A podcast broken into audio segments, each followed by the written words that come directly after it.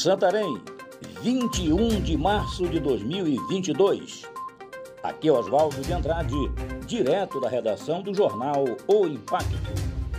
Confira comigo as notícias que são destaque na página do seu jornal O Impacto. Homem é preso após espancar companheira em via pública.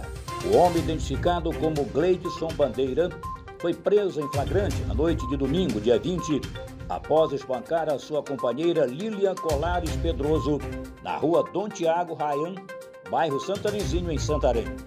De acordo com a vítima, o companheiro chegou em casa alterado, quebrando tudo.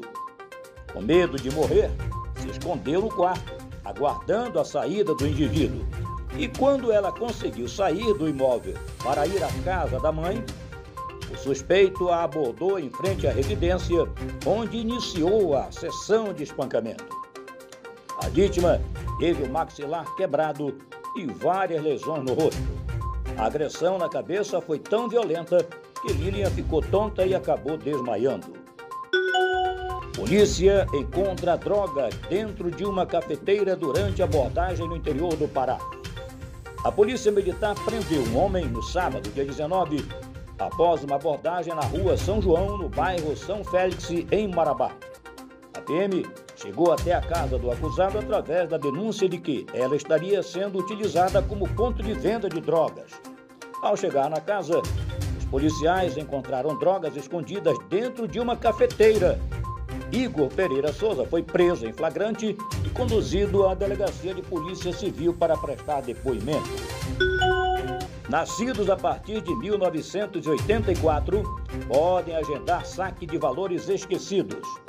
A partir de hoje, 21, pessoas nascidas a partir de 1984 ou empresas abertas após esse ano poderão pedir o saque de recursos esquecidos em instituições financeiras.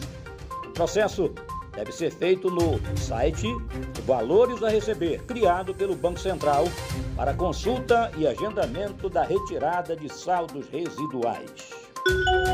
Polícia Civil do Pará prende envolvidos em golpes do Pix que causaram prejuízos de 300 mil reais. O grupo foi indiciado pelos crimes de constituir, organizar, integrar, manter ou custear organização paramilitar, milícia particular, grupo ou esquadrão com a finalidade de praticar qualquer dos crimes previstos no Código Penal e obter para si ou para outrem vantagem ilícita em prejuízo alheio, induzindo ou mantendo alguém em erro mediante artifício, ardil ou qualquer outro meio fraudulento a operação contou com a participação de 20 policiais civis no Pará e no Ceará. Para mais notícias, acesse www.oimpacto.com.br. Uma ótima semana a todos. Até a próxima. Muito obrigado.